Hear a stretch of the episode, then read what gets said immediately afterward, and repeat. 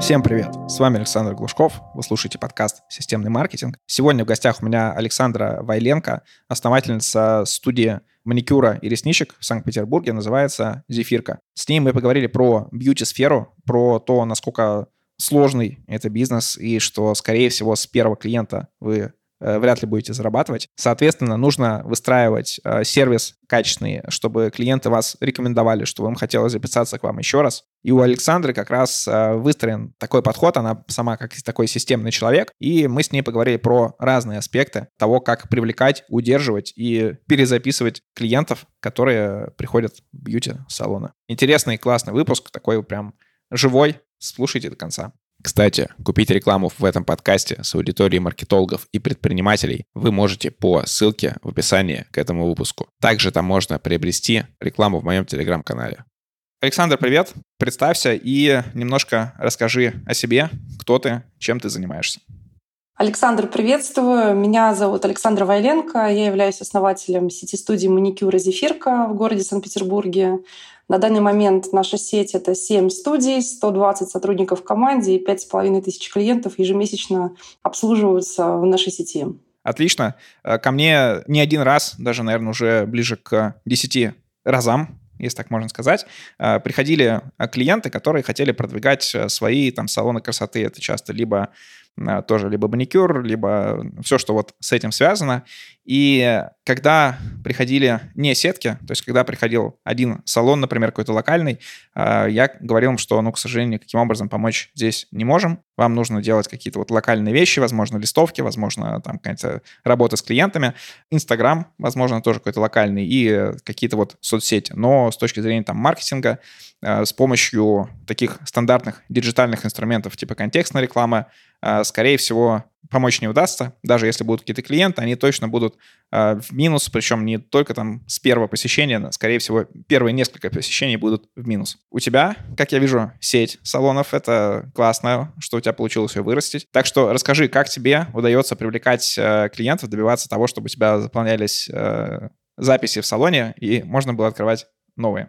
Да, благодарю. А, слушай, ты знаешь, на самом деле у нас такой комплексный подход. А, я всегда топлю за то, что нужно работать не с каким-то одним каналом, а смотреть на ситуацию в целом чтобы не просто мы разово могли кого-то привлечь, потому что, как ты сейчас сам, да, ты, в принципе, перечислил уже много инструментов, каким образом можно привлекать. Но если делать акцент и фокус только на привлечении, это будет такая черная дыра, когда мы постоянно привлекаем, привлекаем, и каждый месяц задача, она не уменьшается, она только увеличивается. Плюс силы у собственника начинают э, покидать его, потому что, ну, как бы на одном привлечении долго не проживешь.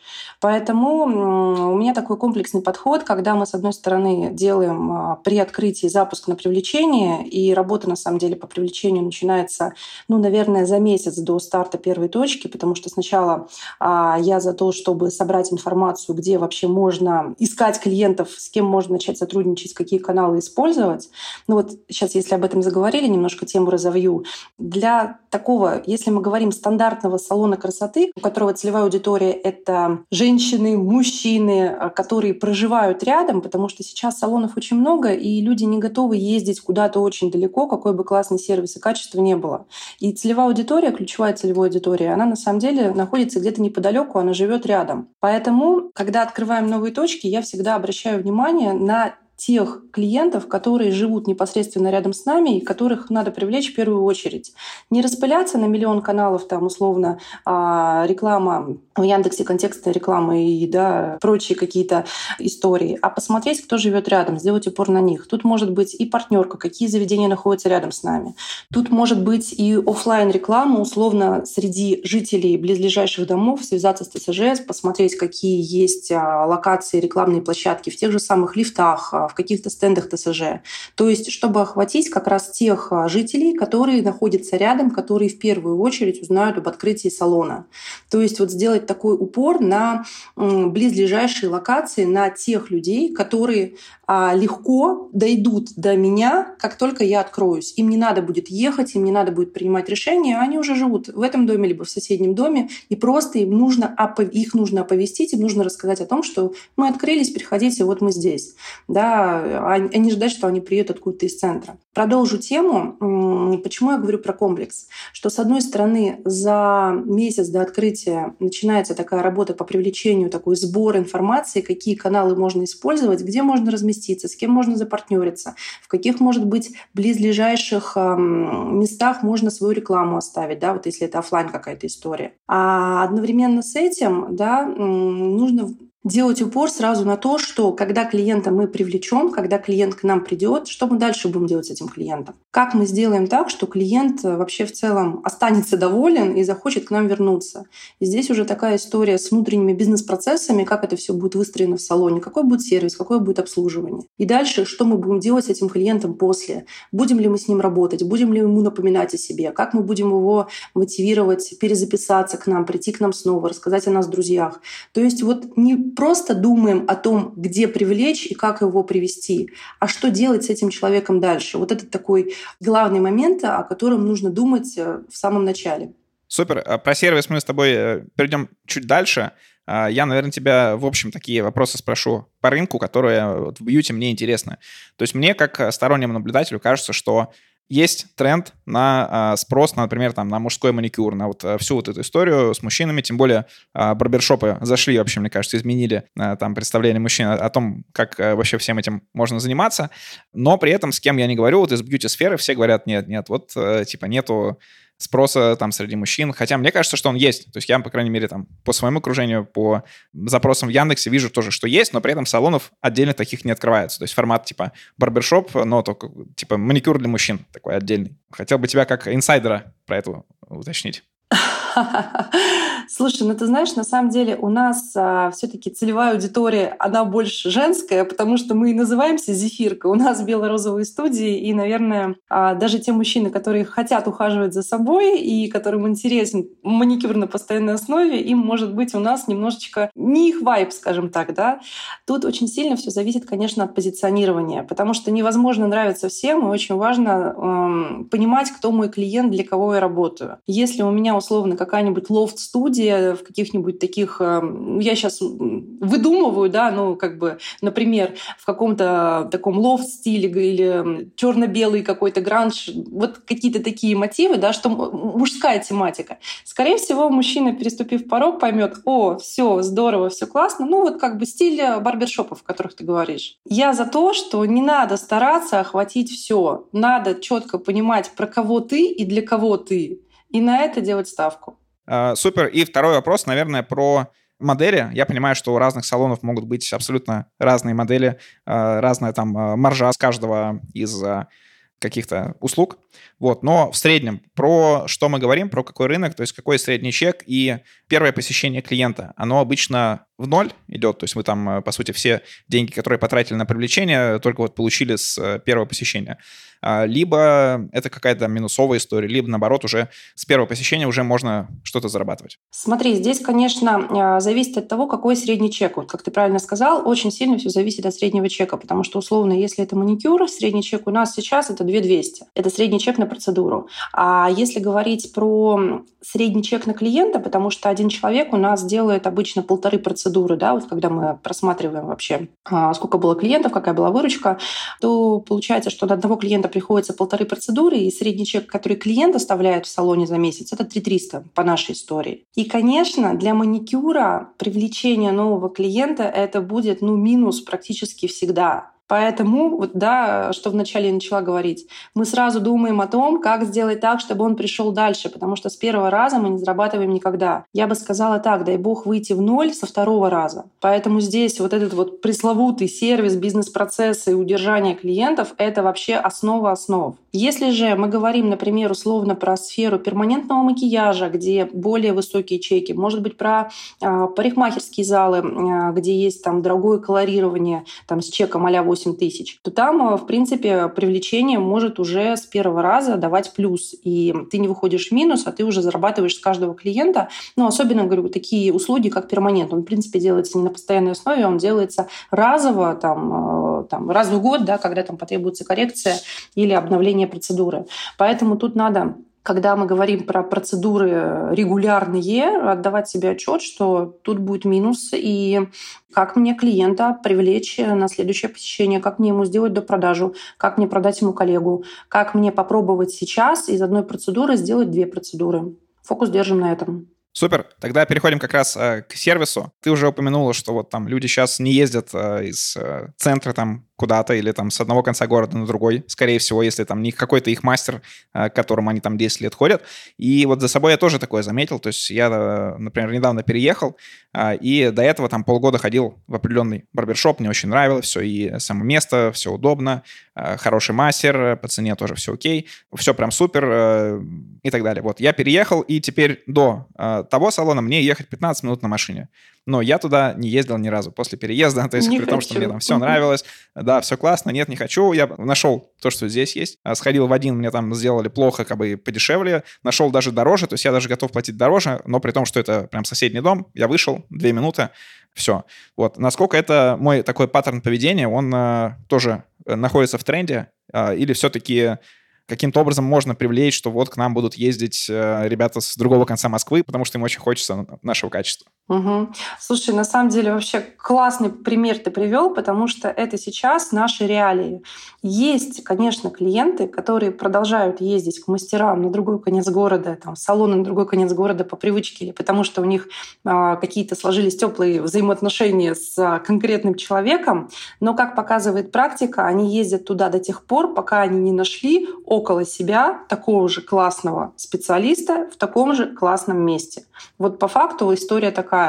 И очень много я слышу истории от своих знакомых, которые говорят, я езжу к мастеру не потому, что даже я так его люблю, а потому что я пошла рядом с домом, мне там не понравилось, и я не хочу рисковать. И когда я задаю вопрос, а если бы тебе понравилось, ты бы осталась? Она говорит, сто процентов. Я не готова сейчас даже полчаса, вот ты сейчас э, сказал 15 минут, полчаса, 15 минут. Не готовы люди ездить, потому что время, деньги, время сейчас очень дорого. И на самом деле действительно открывается много заведений, есть уже очень много заведений, где есть классное качество, классный сервис, поэтому люди привыкли, люди избирательные, люди уже начинают ценить свое время.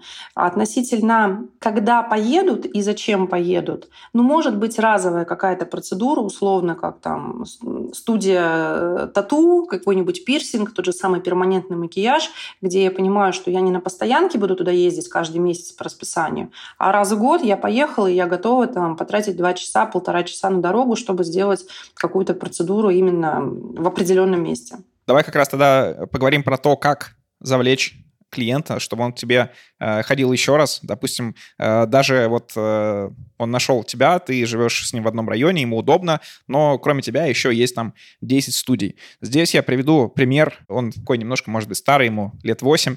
Это моя знакомая, которая открыла салон по наращиванию, по-моему, ресниц или бровей, не помню. Э, и э, у нее э, был очень жесткий подход к клиентам. То есть, когда клиент опаздывал, например, на 10 минут, она начинала этой клиентке звонить, а, материть ее, говорить, ты вообще там такая сякая, ты ко мне не пришла, ты вообще что, ты вообще каким образом это делаешь? И почему-то у нее это работало. То есть э, клиентки начинали извиняться, там приходить, оплачивать за визит, который они пропустили, записываться еще. Как бы, но мне кажется, это был э, выброс такой из статистики. Естественно, сейчас, наверное, так бы не получилось. Вот. Но э, у нее это работало, вот, и мне это очень долго удивляло. Вот, скажи да? какие-то... Да, ну даже не триггерил, а просто вот ничего себе, можно ж так. То есть наоборот, э, может там какая-нибудь психология включалась, что клиенты вставали там в детскую какую-нибудь позицию и такие типа, да-да, извините, извините, я приду. В общем, было удивительно. Наверное, такой подход не работает на потоке, на масштабе. Расскажи какие-то подходы вообще к тому, как э, стимулировать клиента к тому, чтобы он э, к тебе записывался еще и еще. Слушай, ты знаешь, на самом деле а, такой пример интересный, даже меня немножко триггернуло, и я, наверное, тебя удивлю, потому что я здесь не могу полностью разделить этот подход, но частично он имеет смысл, и я скажу больше, я считаю, что он имеет очень здравое зерно. Потому что в чем здесь история? История про то, что я считаю, что классный клиент, который ценит а, сервис, ценит качество и уважает салон, он как бы ну, точно так же ценит, уважает себя и хочет ходить не просто в место, где красиво, а место, которое как бы знает себе цену. Знаешь, ну вот условно если говорить. У меня, знаешь, какая тут позиция? Позиция вот про что. Что я люблю клиентов, я готова сделать все для клиентов, э, сервис, качество. Если какие-то, не дай бог, вопросы, претензии, мы всегда будем с этим разбираться и всегда будем решать вопрос. Но при этом очень важно вот это чувство взаимоуважения. Я уважаю тебя, и я прошу в ответ, чтобы ты уважал меня. Относительно нас, у нас тоже есть такое правило, условно, а, большой салон, много специалистов, востребованные специалисты. У нас реально полная запись и перезапись наперед сейчас ну, как бы от 50 до 80 процентов на точку идет. То есть вот так вот просто день в день в салон не попасть. И мы, к сожалению, да, или к счастью, не можем себе позволить, чтобы у нас клиенты, ну, как бы очень жестко нарушали тайминг, задерживались. Все мы люди, все бывает, мы можем куда-то опоздать, но условно, если клиент опаздывает там на 15 минут на услугу маникюр, мастер при всем желании не может уже сделать процедуру супер давай не 15, давай полчаса, а процедуру в том же самом качестве. И здесь мы начинаем предлагать альтернативы. То есть мы говорим клиентам, вы знаете, к сожалению, да, я понимаю, что вы задержались, понимаю, да, тут начинаются техники, да, присоединение техники работы с возражениями. Я понимаю вас, что вы опоздали такие-то дела, но, к сожалению, мы не сможем сейчас сделать процедуру в полном объеме. У меня для вас предложение, там, условно, камуфлирующую базу сделать или какое-то однотонное покрытие из определенной палитры, потому что мне важно сделать вам качество качественно, мне важно, да, чтобы вы остались довольны, но при этом, чтобы не поехал тайминг, потому что дальше есть записи клиентов, и я не могу себе позволить задерживать дальнейших клиентов, потому что точно так же я не могу себе позволить в будущем задержать вас, если вы, да, окажетесь в такой ситуации. Ну, как бы это ценность для нас. А точно так же мы клиентам всегда говорим, что, пожалуйста, если вы задерживаетесь, если вы понимаете, что-то у вас происходит, все бывает, предупредите, чтобы мы могли сейчас что-то сделать. То есть это, понимаешь, не через через э, позицию звонить, материть и там, ах ты такой секой, куда ты опаздываешь. Нет, а через объяснение, что я востребована, у меня действительно полная запись, и я топлю за качество, я топлю за сервис, я не могу позволить себе сейчас сделать вам тяп-ляп, потому что как бы я хочу с вами работать, я хочу, чтобы вы были довольны. Поэтому как бы такой здравый смысл немножечко надо включать, но вот такое правило опоздания у нас тоже оно есть. И мы как бы вежливо, но и об этом говорим своим клиентам. Здесь э, присоединюсь, потому что у меня то же самое есть по поводу опоздания на подкасты, особенно когда это э, не платные выпуски. У меня это даже записано в инструкции про то, что если вы опоздаете на больше, чем на 10 минут, то запись только платна в дальнейшем. И, э, ну, за год, наверное, не так много опоздало, то есть, наверное, человек 5 опоздало, из которых двое потом э, купили платную запись, э, вот, ну, а трое отвалились, значит, они как бы и, и время твое они берегут, и э, им это не особо по факту интересно. Я думаю, что эти двое, которые опоздали и заплатили, ценность этого подкаста для них выросла в разы и уважение к тебе как к спикеру, как к ведущему. Поэтому я туда, я за это и топлю. Как напоминать о себе клиенту, но не быть э, слишком навязчивым. Опять же, приведу пример из недавнего времени, там на прошлой неделе, по-моему, было. Э, недалеко у меня от дома тоже есть какая-то кофейня, я, в, я всегда проходил мимо нее, и тут как-то зашел, они мне предложили пока делают кофе, еще давай карточку сделаем, у тебя там будет какой-то бонус там или, или скидка, я не знаю. Вот э, я согласился, сказал им номер телефона, и, в принципе, нормально, я понимаю, что у них должен быть айдишник, к которому они привязывают клиента. Они э, там все это ведут в CRM, но через неделю мне позвонили, и это был звонок, здравствуйте, вы были у нас в кофейне, причем какое-то название у кофейни, оно очень такое неприметное, типа там твой кофе, по-моему, или мой кофе, что-то такое. Вот, они звонят, вот вы у нас были, насколько вам понравилось, а я это был, я уже там больше недели назад назад, это просто кофе, я как бы зашел по пути, взял, все. И тут какие-то вопросы. Вот, ну, мне показалось это очень навязчивым и немножко слишком шагом. То есть одно дело даже, если была бы смс или там WhatsApp или что-то еще, тут звонок, меня вырвали из рабочего процесса, ну, абсолютно, мне кажется, бессмысленно. Вот, а как э, напоминать о себе, о процедуре, но при этом не быть э, навязчивым, чтобы вот такого негатива от клиентов не получать? Да, спасибо за вопрос. А, ты знаешь, сейчас слушала твой рассказ и прям понимаю, что это же история про здравый смысл. Сейчас очень много инструментов, опять же, все говорят, повышай лояльность, удерживай клиентов, надо не привлекать, а удерживать. Но при этом, при всем, а, это как бы круто, когда предприниматель начинает а, использовать разные приемы и все, что услышал, все применять. Но, блин, ребят, здравый смысл никто не отменял. Вот как ты сейчас сказал о том, что я взял кофе, я и не запомнил название кофейни и удивился, когда мне позвонили. Это как бы тумач, это борщ. А, хочется контроль качества ввести, ну как бы условно это могла бы быть какое-то сообщение контроля качества, да, и э, это и то, может быть, бы тебя удивило, потому что ты разовый клиент. И контакт был очень короткий по времени. Это не посещение ресторана, например, где там два часа ты покушал, или не посещение салона красоты, где там провел на процедуре там тоже полтора часа условно, а это такой быстрый визит. Вот если говорить про салоны, в которых визиты все-таки длинные, да, там от часу клиент у нас находится, от часу до двух, если там несколько процедур, он может 3-4 часа провести. Здесь все-таки уже у нас идет как бы больше погружения, и как бы элементарно клиент запоминает, где он был, что он делал. А относительно взаимодействия, как вот, например, можно это выстраивать, как выстраиваю я, и, ну и в целом что принято у нас в сфере делать. Контроль качества обязательно, и это как раз а, первичное сообщение после визита, причем это можно все делать сейчас автоматизированно через боты, WhatsApp-боты настроить. Когда клиенту через какое-то время, это можно в этот день, можно на следующий день, приходит сообщение с просьбой оценить.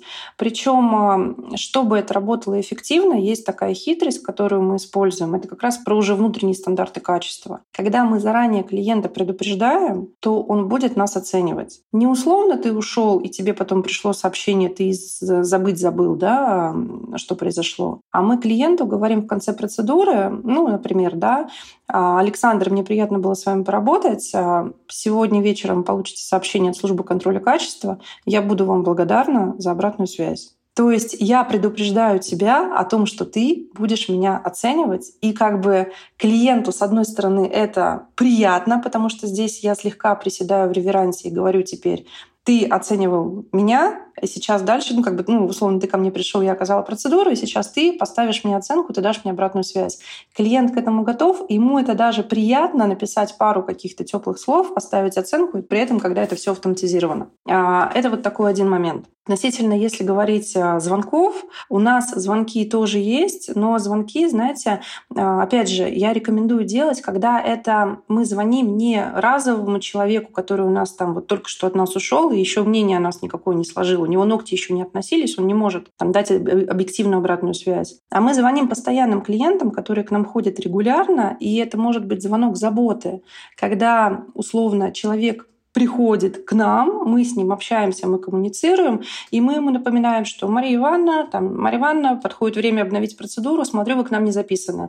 Хотела бы да, вас записать, не могу себе позволить, что вы остались без маникюра. И это все под э, таким, знаешь, ну, соусом и под мотивом заботы. Я действительно забочусь о тебе, потому что ты ходишь регулярно, возможно, ты забыла записаться. В этом случае звонок возможен. В остальных случаях, да, конечно, я рекомендую автоматизировать все. Э, следующий момент, который тоже мне всегда был интересен, это какие-то вот стандарты того, как э, общается персонал, особенно администратор на ресепшене, сами мастера. Потому что вот у меня в голове, например, есть несколько типов администраторов. Есть какие-то, как мне кажется, всегда это какие-то приближенные к собственникам салонов, либо к тем, кто владеет франшизой. Может быть, даже они сами стоят на первое время и гостей обслуживают, и с ними всегда классно, потому что они такие с энергией, они активные, с ними комфортно общаться и так далее. А вот э, во многих каких-то таких более дорогих салонах, мне кажется, чаще попадаются такие. Есть э, противоположность э, в хорошем плане. Это такой, можно сказать, колхозный сервис. То есть это обычно, если где-то по регионам ездишь, то попадаешь на такой. И он э, такой достаточно бывает приятный, дом, такой домашний. То есть э, вроде там какого-то явно стандартов нету, и вот чего-то такого прям очень крутого. Но при этом это как-то э, мило, приятно и так далее. А есть же администраторы, которые что-то посередине, э, и которым как будто бы наплевать, как будто вот ты, ой, еще один клиент, опять вот что-то вот пришел. Вот я недавно попадал на такое, у нас почему-то весь выпуск какие-то примеры про сервис, так что все из жизни. Да, я хотел пойти на флотинг, но причем день в день. И в э, флотинг, который у меня там недалеко от дома, он был занят, где мне все нравится, и администраторы, и так далее. И я по Москве искал, где есть, где есть на сегодня свободный. Нашел один из там 15 прозволенных, где-то там э, в, на Академика Янгеля во дворах такой вот. И я приезжаю туда, они говорят, типа, да, да, все можно, но администратор такой абсолютно вот тетка, которая вообще все, все равно... Не включенная. Такая, типа, ну, можешь приехать, да, абсолютно не включенная, вот такая вот. Ей вот как будто вот прям в напряг э, что-то для тебя сделать, куда-то тебя записать. Вот даже когда я говорю, а вот можно приехать вот сейчас, она говорит, ну, не знаю, ну, ну приезжай, ладно, успеем. Вот, ну, вот какой-то такой и я поехал просто потому, что не было других вариантов, уже там долго что-то искать было, я просто поехал туда. Можно ли как-то влиять на вот этот момент общения с клиентами, или это все упирается только в то, что подбирать человека, который изначально такой приветливый, эмпатичный э, и умеет общаться с людьми? Да, слушай, услышала тебя. На самом деле здесь как бы как раз э, по факту две истории. Для начала надо понимать вообще цель этой позиции, администратор или мастер. Ну, там давай про администраторов, раз ты заговорил. А администратор, он здесь чтобы что? Он здесь чтобы консультировать, принимать оплату, или он здесь чтобы выручку поднимать и деньги делать. Когда мы говорим, что в целом цель любого бизнеса — это зарабатывание денег и а, принесение прибыли для собственника, а, обслуживание клиентов, любовь к людям и все прочее, это как бы другое, это миссия, это да, там ценности бизнеса. Но цель любого бизнеса — это зарабатывание денег. И если мы так на это смотрим, то мы должны на каждую нашу категорию сотрудников смотреть, а какие у них цели их должности относительно цели главной. И администратор может быть просто девочкой за ресепшн, которой ставится задача консультировать, а может быть управленец-менеджер, которому ставится задача поднимать выручку и делать так, чтобы клиенты были счастливы. Потому что если клиенты будут счастливы и довольны, они будут дальше приносить выручку, и дальше будет расти выручка салона.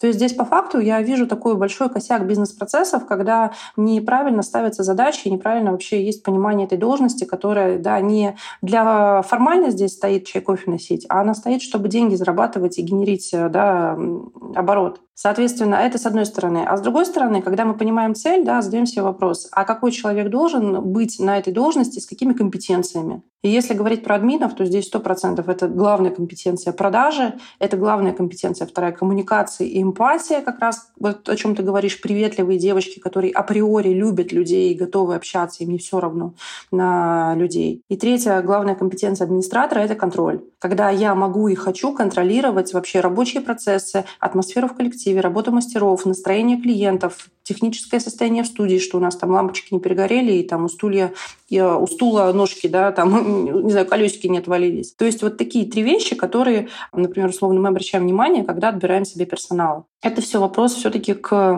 внутренним бизнес-процессам а по самим мастерам, потому что тоже э, вот ты попадаешь к разным мастерам, какие-то любят поговорить, и при этом они э, странных, ну, хотя люди, которые любят поговорить, они обычно достаточно эмпатичные, но бывают такие, что они не понимают, что ты не хочешь, например, говорить, что ты хочешь там посидеть в тишине, и вот, но, но при этом ты им не говоришь же, что давайте помолчим. Большинство людей такой темы сказать не могут, но э, все равно вот должна же, по идее, у мастера быть эмпатией. Наверное, чем более эмпатичный мастер, и чем он одновременно развивает и свои профессиональные скиллы, и э, вот какие-то эмпатии, тем он, по сути, больше может зарабатывать просто, ну, уйдя уже, уйдя из студии, наверное. Так и есть, вообще сто процентов. Вот я озвучила три компетенции администратора, у мастера по факту то же самое. Есть три компетенции, которыми должен обладать сильный мастер. Это изначально техника, что я в целом хорошо делаю свою работу. Вторая компетенция — это коммуникации, что я умею общаться, и мне легко общаться. Я, опять же, люблю людей. И третье — это сервис, что я, в принципе, вежлива, я готова оказывать сервис, и я готова понимать, что я сейчас обслуживаю клиентов, потому что, опять же, мне нравится, я осознанно пришла на эту профессию. Вот это, знаешь, история, когда условно приходишь в салон, два специалиста, один такой жизнерадостный общается с клиентами, у него вокруг него люди есть, и к нему перезаписываются, возвращаются, его рекомендуют, а другой классный мастер, у него опыта может быть больше, но он пришел полгода, у него там клиентской базы почти никакой, и как-то вроде все хорошо, все понравилось, ну, меня к Машеньке, пожалуйста, да, вот э, Глашеньки я не хочу. Это как раз про то, что у одной есть эти компетенции, у других нет этих компетенций. Но опять же, если мы просто будем смотреть на людей как на «это у тебя есть, здорово, проходи», а этого нет у тебя, поэтому давай как бы иди отсюда, тоже не совсем так. А, очень важно, когда мы для себя эти компетенции обозначили, дальше понимать, что надо работать с ними, надо людей развивать, обучать. Потому что, опять же, работа с клиентами — это как раз техника, я должна по технике быть ок, это общение, стандарты сервиса, у меня вот это должно быть развито. Но у меня это априори, например, компетенция есть, но обучить, как конкретно я должна общаться с гостями, что я им должна говорить, какие этапы в обслуживании должна проходить, там, не знаю, до продажи делать, коллегу продавать, перезапись продавать, это уже задача руководителя. Который отбирает тех, кто как бы может, он их обучает, а что вообще делать надо. И вот тогда будет успешно, тогда будет работать. И тогда как бы привлекать, вот с чего мы начали с тобой, вливать постоянно на привлечение, новых-новых гнать не надо будет. Люди будут задерживаться, и люди будут нас рекомендовать, люди будут о нас говорить. Молва и такая слава предприятия, она как бы пойдет дальше. Здесь еще один, э, вспомню тоже пример. Э, лет пять назад ходил в один барбершоп, и там появилась э, девушка, как она называлась, стажер, по-моему, должность у нее была, и, соответственно, к ней можно дешевле было записаться.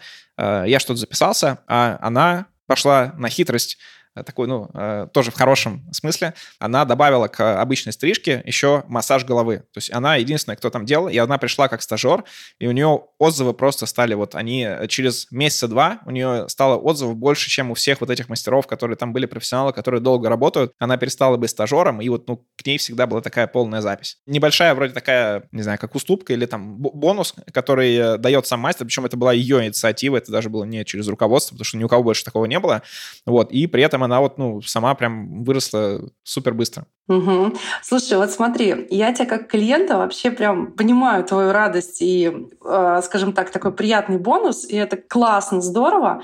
Но здесь сейчас, а если я встану на позицию собственника и руководителя, это, знаешь, немножечко сразу другая реакция на это все, потому что это же очень опасно. Я как человек системный, который топит за систему и за структуру и за вот, ну, как бы устойчивость, я сразу думаю вот о чем. Приходит мастер, который начинает по-другому другому оказывать услугу, и он-то молодец, у него-то все супер, клиенты радуются, но получается, что он молодец, а все остальные не молодцы. И это, опять же, уже про контроль не обратной связи, вот как довольны-недовольны, а про контроль, а как вообще работа-то у нас ведется. У нас все одинаково делают, процедура, регламент процедуры один, или условно один массаж делает, другой не делает. Потому что когда я попала к этой девочке, попаду к ней, она мне сделает массаж, а потом я пойду к Машеньке, которая массаж не делает, Машенька уже априори у меня в голове будет «мне не додает». И вот это вот такая история опасненькая очень для развития бизнеса. Твоя системность прям сквозит, так что очень круто, мне очень нравится. Окей, давай еще про, э, наверное, такую завершающую же тему, про как раз э, рекомендация, какую-то рекомендательную систему, то, чтобы э, люди, которые приходят к тебе, они рекомендовали, что вот сходи туда-то, туда-то. Я давно не слышал никаких рекомендаций. Последние вот рекомендации, это было лет 20, наверное, назад, когда еще не было всех вот этих салонов, и у нас э, там, где я жил, там был такой арка в доме, где были две двери напротив, прям в арке, и было две парикмахерские. Одна была, типа, вот там Люба и еще кто-то, а вторая просто, ну, какие-то там мастера менялись и так далее. И все говорили, вот иди к Любе, иди к Любе. И вот тогда отлично работала вот эта вот реферальная система или рекомендательная система. Как это работает сейчас? Вообще работает ли, э, делают ли люди, которые занимаются вот такой, таким бьюти-бизнесом, упор на рекомендации? Слушай, ты знаешь, у нас очень большой опыт э, в этом плане. Мы что только не придумывали. У нас были и программы условно реферальные, знаешь, как я называю их, за деньги. Порекомендуй меня друзьям, друг придет, получишь за него бонус. Что удивительно, для нашего сегмента, у нас такой сегмент, знаешь, как бы я его называю комфорт плюс. Не эконом, а вот ну, такой комфорт плюс, но и не премиум. А для нашего сегмента рекомендация за деньги не сработала. Люди не готовы были. Вот в экономии это прям работает хорошо. Порекомендую подруге, она придет, получит скидку. Для уровня повыше это не работает. Для премиума не знаю, с премиумом не работает. Ну, опыта нет у меня. А, но для комфорта нет. Но при этом, что работает круто для комфорта, это когда я выкладываюсь условно ну, в сервисе, в качестве, и ты доволен на 100%, то есть я твои ожидания, да, так сказать, предугадываю. И вот, знаешь, вот через даже такие фишечки, когда в самом конце я говорю тебе, Александр, если вам все понравилось, пожалуйста, вам придет сообщение, оцените работу, то есть клиенты это очень ну, ценят. То есть я, с одной стороны, создаю такой вау-эффект, а в конце, когда у нас завершается процедура, мы, опять же, включаем рефералку, но она уже не за деньги, а она за спасибо. Когда мы говорим, что если вам все понравилось, у нас есть сертификат для ваших друзей, можете их подарить, да, как бы это скидка на первое посещение.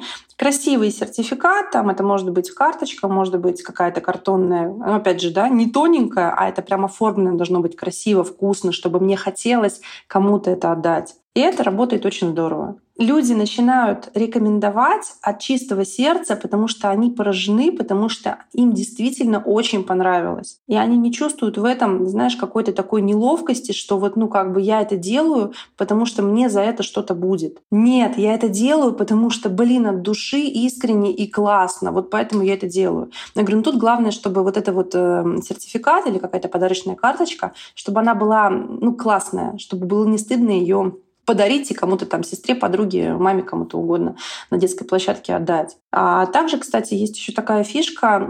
Я знаю, что немногие бизнесы ей пользуются, там и салонные, и несалонные предприятия, когда можно э, делать э, привлечение клиентов и такие рекомендации не через клиентов своих, а через свой персонал. А когда мы точно так же такие же карточки можем выдавать своим девчонкам, и да, им говорить о том, что ты ходишь на фитнес, ты ходишь на танцы, ты ходишь, не знаю, там, дети у тебя ходят в какую-нибудь студию, в кружок. Дойди на ресепшн, предложи, или там, условно, с теми же девушками, с которыми ты занимаешься, подари им карточку, я работаю в таком-то салоне, вот смотрите, скидка на первое посещение. Ко мне, не ко мне, там, кому угодно. Может быть, а, ногти не нужны, ресницы понадобятся, еще что-то понадобится.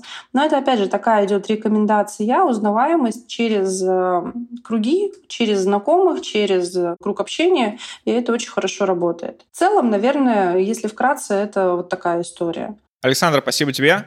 Мне кажется, очень интересный у нас такой выпуск получился и с uh, живыми примерами, и с uh, разными частями сервиса, процессов, которые происходят в бьюти-бизнесах. Напоследок, как такой вот системный человек, который уже построил сетку, и там, ну или строит ее там и так далее. Дай какие-то советы тем, кто только начинает это делать, кто вот там открывает первый салон, и вот он, они там, не знаю, боятся идти в сеть или понимают, что нужно, но вот не понимают как. Э, на что им лучше всего направить свои усилия? Хотя бы вот мысленные. Ты знаешь, мне здесь хочется сказать, что нужно не распыляться и нужно не пытаться сразу объять необъятное, а надо держать фокус и задавать себе каждый раз вопрос, действие, которое я делаю сейчас, к чему оно меня приведет. Кого я буду привлекать? через что я буду привлекать. Ну, то есть не поддаваться эмоциям и не поддаваться сразу. Здесь увидела, там увидела, все пробую, да, как говорится, бью пушкой по воробьям, а просто спокойно, без паники, кто мои клиенты, где мои клиенты, а, где я могу встретить моих клиентов. А задавать себе вопросы и постепенно по шагам делать действия, не ожидать какого-то быстрого результата, а отмечать свои шаги, вот, ну, как бы хвалить себя, потому что предпринимателям это очень важно. Часто есть проблема, когда мы не недооцениваем себя, и нам хочется сразу хопа миллионы, а мы не понимаем, что так, блин, вон, у меня реклама везде пошла, у меня клиенты пошли, у меня перезаписи пошли. Ну, то есть э, акцентировать себя, видеть свои победы, видеть свои результаты, хвалить себя и идти дальше. А еще, конечно, классно, когда есть какой-то пример, и ты понимаешь, что я нашла для себя ролевую модель, и я как бы не жду каких-то быстрых результатов, а я спокойно иду за своей целью, ну, просто видя перед собой, да, какую-то модель, какую-то цель и какую-то вот, ну, какой-то ориентир. Вот, наверное, у меня рекомендация и совет будет такой. Всем спасибо за внимание. Подписывайтесь на мой телеграм-канал Глушков, нижнее подчеркивание, блог.